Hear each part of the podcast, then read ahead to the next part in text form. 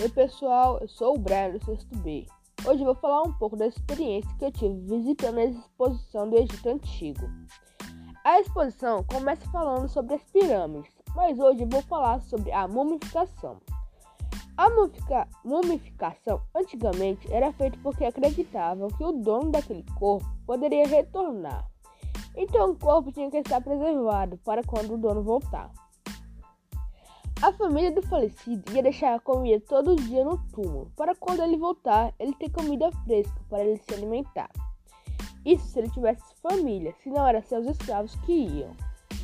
A mumificação era feita na casa da purificação ou na casa da beleza, preferencialmente junto ao rio, para que as limpezas do corpo fossem mais fáceis.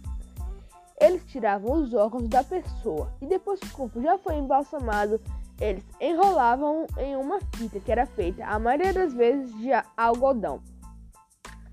Os instrumentos que eles usavam para fazer esse trabalho eram colheres, espátulas, pinças e ganchos em cobre.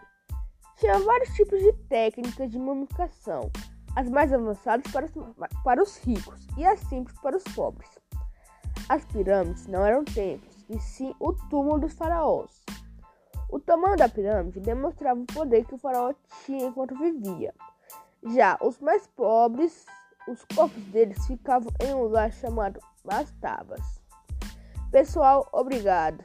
Por isso, por hoje, isso é tudo.